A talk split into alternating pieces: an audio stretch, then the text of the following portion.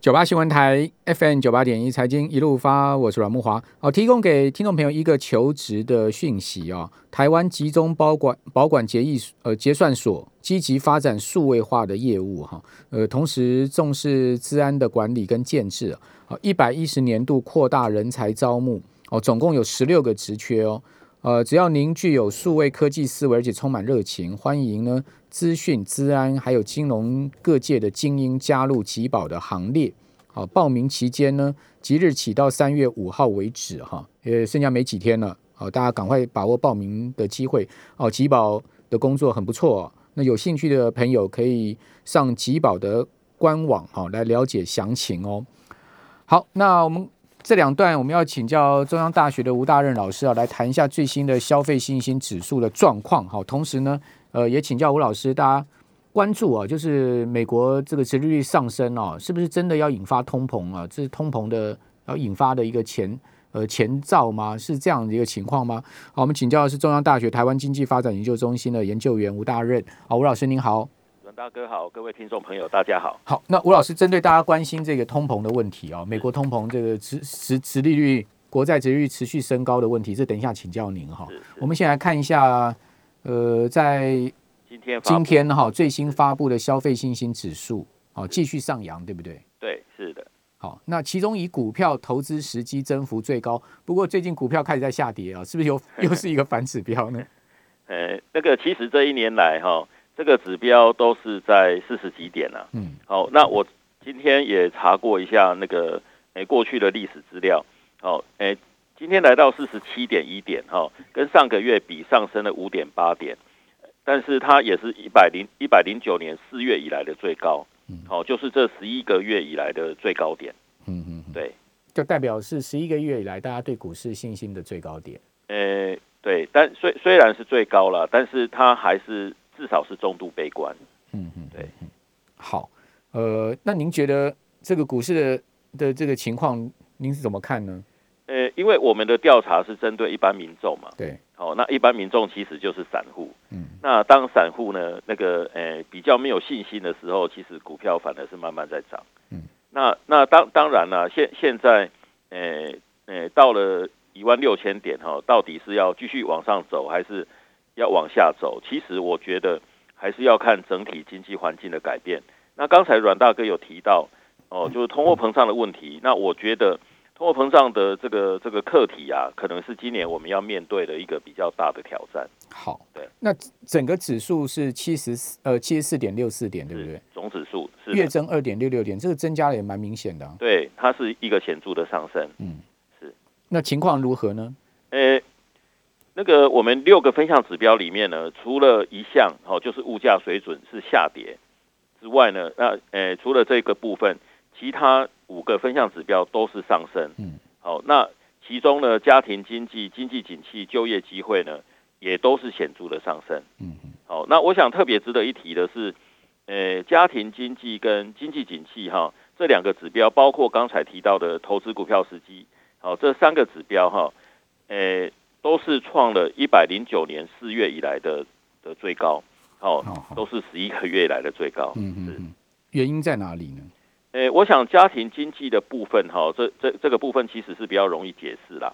好，就是我们呃去年的经济成长，呃，虽然每个产业的表现哦都不大一样嘛，哈，那我们知道科技业表现不错，但是传统产业、服务业呢，诶，就就有比较多的分歧，好。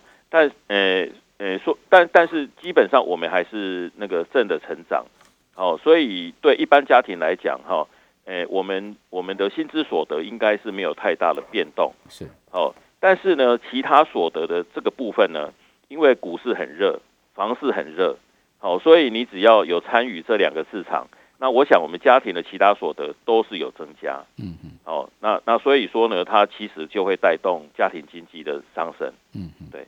好，那另外未来半年国内经济景气也很明显在上升，对不对？对，好，就是大家对未来半年的经济是有信心的。对，因为我们看到那个国发会，嗯，哦，那个呃，就是景气灯号呢，在十二月份，哦，去年十二月份已经来到那个呃黄红灯了，哦，再差一分就就就要进到红灯，是，哦，所以其实它它已经显示，诶，就是景气已经慢慢上来。嗯，对，嗯哼，好，那景气的状况不错，其实进出口状况也很不错嘛，对不对？哎，当然。好，那景气好，其实有可能会引发通膨，好，这也大家正所谓忧虑的地方。对对对。好，那台湾会有通膨的问题吗？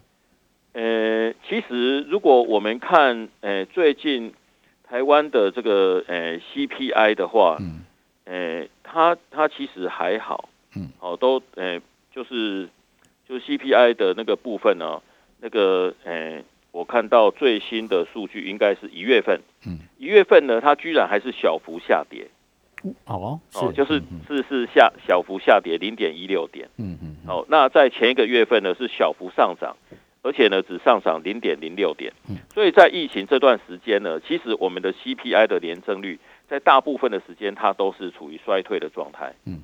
好，但但是为什么今年情况可能会改变？好，其实我们在之前的节目里面也有提到，好，就是呃，我们台湾的央行，好，它是采取比较宽松的货币政策，其他国家的央行也是如此啦。好，那特别联总会是无限量的 QE 嘛，好，那所以呢，其实，诶，现在市场上资金是非常非常充沛，那这些资金呢，一开始我想主要还是进到股市，进到房市，那去年下半年以后呢？这些资金也开始进到大宗商品，好，所以原物料的这个价格其实也是大幅度的上上涨。嗯，好，那我们也可以看到跟建材相关的，好像那个呃，现在呃，铁矿砂，哦，还有还有半成品啊，像钢筋，哦，这这些其实在去年它的涨幅都是非常的可观啊。铜价也在涨。对对对对对，是。那这些成本好的上升呢，其实。诶，也会拉动通货膨胀。嗯，好，那所以说，诶，它它慢慢的就是一开始从原物料，但是到最终产品，哦，可诶这些这些影响可能在今年会慢慢的浮现。好，所以我们看到这个六项指标里面唯一下跌是未来半年的物价水准。是，好，它它的下跌就代表大家预期物价会走高嘛？是不是？错，哎，对。那这个下跌的情况是如何呢？呃，其实它只下跌。呃，一点三点，然后那个下跌的幅度也不是很大，但是它的绝绝对水准就是四十几点嘛，哦，那它也是代表这个严重的悲观，嗯，哦，那严重悲观的意思就是说对物价的上涨是很悲观的，是是是，就大家担心物价上涨的意思，就对，对对，啊，哎，这要反过来看呢。那我们刚才诶提到的这个大宗商品哈，其实有一个部分就是原油，原油的价格呢，在去年十二月份以后。哦，就开始突破五十美元一桶嘛，哦，对，那那其实现在看起来它的趋势还是在往上，那只要原油的价格继续往上走，哦，那它所产生的这个影响其实也会蛮大的，嗯，所以所以我想我们这一两个月，哦，诶，我们大概都看到每个月加油都是要涨价的，哦，虽然幅度很小，但是累积起来它的涨幅也是相当可观，对。对。好，那也也许啊，大家对于这个物价的感受哈，这个最主最主要最直接还是来自于民生消费物价了，对不对？因为大宗物资啊，这些可能大家感受不不是那么大，因为毕竟没有那么亲身的接触。可是什么卫生纸啦、牙膏啦、泡面啊，哈，这些直接的民生物资的消费啊，好，如果一涨价，其实就很有感嘛。对，好，那您觉得这些民生物资的价格会持续在今年出现上涨的情况吗？呃，其实那个除了食品类哈，呃，除了食品类之外，其他的应该都还是会呈现上涨的趋势。为什么除了食品之外？呃，那个食品哈，基本上它还有还是有季节性的因素。哦，哦，就是那个，呃，像譬如说高丽菜，嗯，哦，它在去年十一月的时候，它的价格很高嘛，好，因为那时候就是诶供给不足啦，好，但是后来因为那个很多农民有抢种嘛。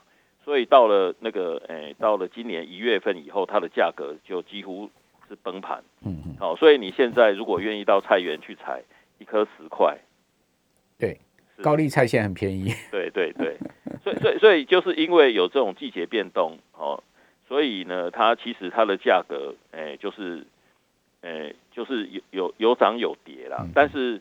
诶，农产品呢，通常都会有抢种的情况，嗯，所以呢，它它有的时候那个价格，诶，就是不会不会一直往上涨，但是其他的产品呢，因为它还是会多少会受到原物料的影响，对对，所以所以所以我我的判断，在今年哦，就是除了食品类之外，其他的商品都有上涨的可能性。对，好，那耐久材呃会上涨吗？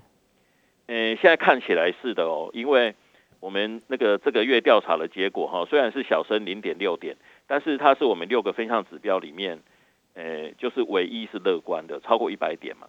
嗯，好，那另外呢，跟呃房地产相关的房地产信心指标，好，那这个月也也是继续往上走，好，来到一百一十六点四。哎，所以所以不管是房地产还是耐久性财货，哎，这两个指标的信心。现在看起来都是蛮强的。嗯嗯嗯嗯，好。不过我知道有一个呃物价在跌，跌的还蛮明显的，就是那个饭店住宿的这个费用。好像我朋友啊，他们最近常去参加那个呃一些饭店举办的这个旅游团呢。对。哦，哇，很便宜耶，五星级饭店哦。哦，这个两天一夜一个人一千五百块。是。哦，还带你去九份，带你去哪里玩？士林官邸九份玩，然后还吃好几餐。一个人一千五百块，没错。两个人住一间这个五星饭店的的房间住一个晚上，然后吃好几餐，三千块，哦，还带你到处去玩。对，哇，很划算呢。所以，所以我想，我们那个今年上半年应该都还是有这个机会啦。哦，因为防疫的关系，哈，今年上半年势必还是要继续那个，呃，就是还是要边境管制。对，对啊，所以那个国内旅游的部分，哈，五星饭店就苦哈哈。是。哦，就降价啊，好，只好降价，然后员工就呃无薪休假啊，哦，就变成这样一个节省成本，然后增加呃增加收入，好，但是收入增加，其实他们说不定也是只是呃小亏或者打平啊，也没什么赚钱，是，就变这样的一个情况。但股票一直涨，很奇怪，这些饭店股、餐饮股股票一直涨，啊，好吧，那到底这个全世界会不会有通膨啊？美国的这个国债殖利率啊，大家最关心的会不会？真的，这个通膨来袭，压垮金融市场。我们这边休息一下，等下回到节目现场。九八新闻台 FM 九八点一，财经一路发，我是阮梦华。好，针对大家关心哦，这个美国国债值率上升的问题哦，我们继续来请教中央大学财经中心的执行长啊，吴大任吴老师。哦，这个美国十年。美国国债值率最主要，我们观察十年期国债了哈，因为十年期国债是一个主流交易的债券债券种类哈。它去年最低啊，也是历史最低，值率是百分之零点五，对，好上升到去年底是百分之零点九，好到最近呢，曾经一度冲破一点六哈，然后回落到一点四附近。好，这个不管怎么讲，整个二月是急升了哈，上升了有三十四个基点，然后这上升的幅度也很明显。另外，我去查了一下台湾的这个十年期国债值利率，好，现在目前的最主要交易的主流债券哈，呃，它今年呢从最低二零点二多，对，哦，升到了最近是零点四多。好，这上升的幅度也非常的大，大概差不多有上升了七到八成哦，百分之七十到八十的一个上升幅度，就短短一个月的时间哦。所以并不是说，呃，只有美国的国债值率上升了，全世界哦，这个国债值率都在上升，它很明显是一致性的。那当然，你说为什么是这样？可能是美国国债值率它所引发全世界呃债券的抛售。好，因为我们讲值率上升，就代表价格下跌嘛，就是被卖被卖卖出。大于买进嘛，所以说它才会出现殖利率上升，好就被抛售，好这全世界性的哈，包括台湾的呃国债也有被抛售的状况。好，所以我请教吴老师，这个是什么样的触发呢？触发这样的一个情绪，跟触发这样的一个投资行为呢？诶，我想哈，那个以美国的那个诶国债哈来看，会会比较清楚。嗯，好。因为那个呃，其实呢，美美国的联准会哈，他们在进行 QE，那其中有一个部分呢，就是所谓的公开市场操作，好，就是他透过那个联准会的纽约分行，嗯，好，就是他们进场，好，就是买卖那个美国政府的公债，那当然是以那个十年期的国债为主了哈。那所以刚才那个阮大哥有提到，哦，就是呃。那个债券价格下跌，哈，那殖利率会上升。那最主要是因为殖利率呢，可以分成两个部分，一个一个就是票面，好，上面诶，就是它它有写说，诶，每个月要给你多少利息嘛，哈，那这是这是固定的。但是另外一部分呢，诶，其实就是在债券的那个价格，好，那如果我们买到便宜，好，譬如说现在债券的票面价价格是一百块，那如果我们买到九十块的话。那等于是赚了十块，好，那这个部分呢，诶，也会算，就是算到殖利率。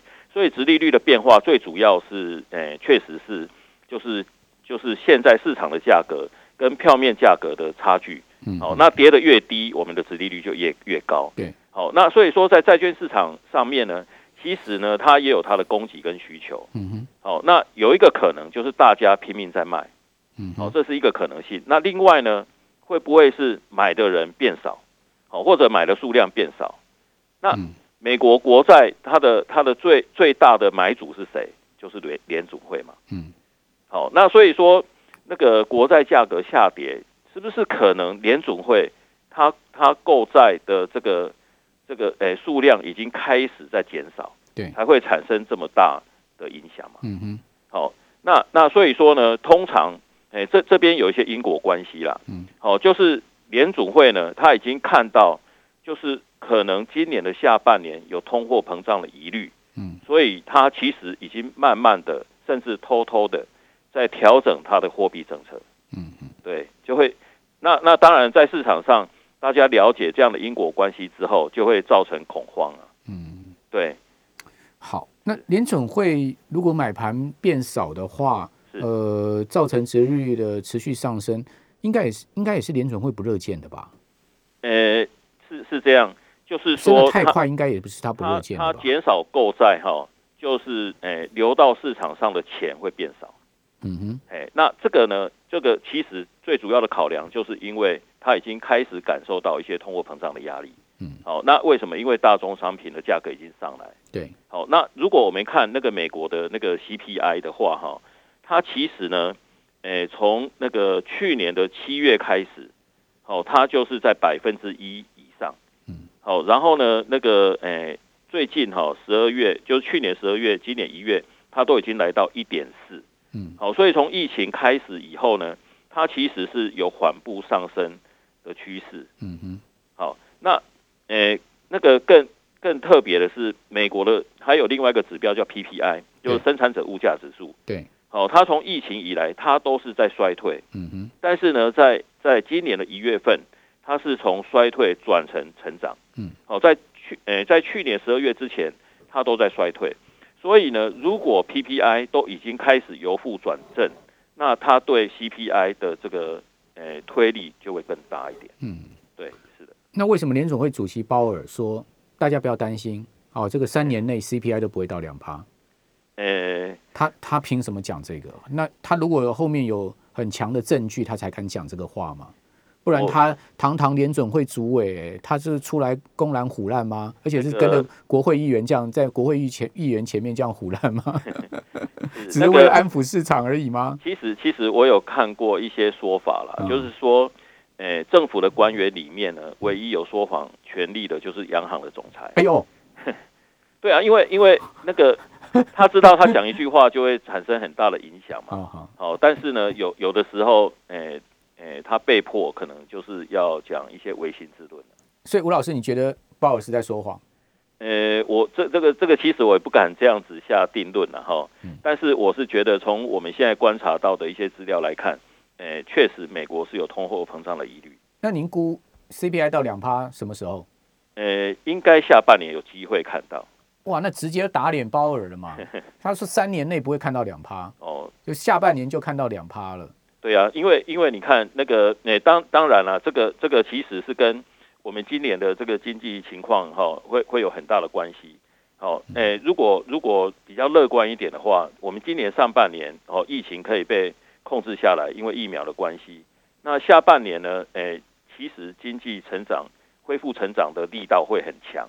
那以台湾哈、以台湾来讲，现在大家都已经预测今年的经济成长会超过百分之四。嗯，好，那美国呢？它它有可能就是从衰退变成是正成正成长。嗯嗯，好，那那个因为基期很低嘛，所以它的它的幅度应该也是相当的大。好，那所以所以呢，现在看起来，哦，诶、其实经济经济开始恢复景气的时候，通货膨胀的压力通常就会跟着来，那联准会不是要被迫持续关紧水龙头吗？有可能。所以所以呢，其实我们现在看到美国国债殖利率的变化，就应该有所警觉了。所以您觉得股市会不会龙井结束了？泡沫它一定短期会造成一些压力。对，对，好好对，因为利率的变化，对。好，那台湾的状况会相对乐观一点，还是说我们的物价也会跟着很明显的像美国这样上来？呃，其实那个台湾哈，如果以以过去的 CP 呃 CPI 的这个状况，诶，可能还会比美国稍微缓一点。嗯，好，那但是呢，我们的货币政策基本上还是会 follow 美国。哦，如果美国升息的话，其实我们的央行它它考虑的面向其实是非常的广，嗯它要考虑到对汇率的影响，好，对我们的进出口的影响，好，所以所以它的考虑会更更加，就是就是啊会会面向多一点。央行本来就不希望台币太强，不是吗？他他他他正好美国升息，他要汇率不动，让台币弱一点不好吗？，对，但是但是这这个就有点两难嘛，就是如果台币马上转弱的话，我们的我我们的资本市场可能很快就会面临很大的挑战哦。好。对不，管怎么讲了，今年呢哈，这个大家要特别去注意这些问题了哦，因为这个是今年股市一个很重要的命题哦。非常谢谢吴老师。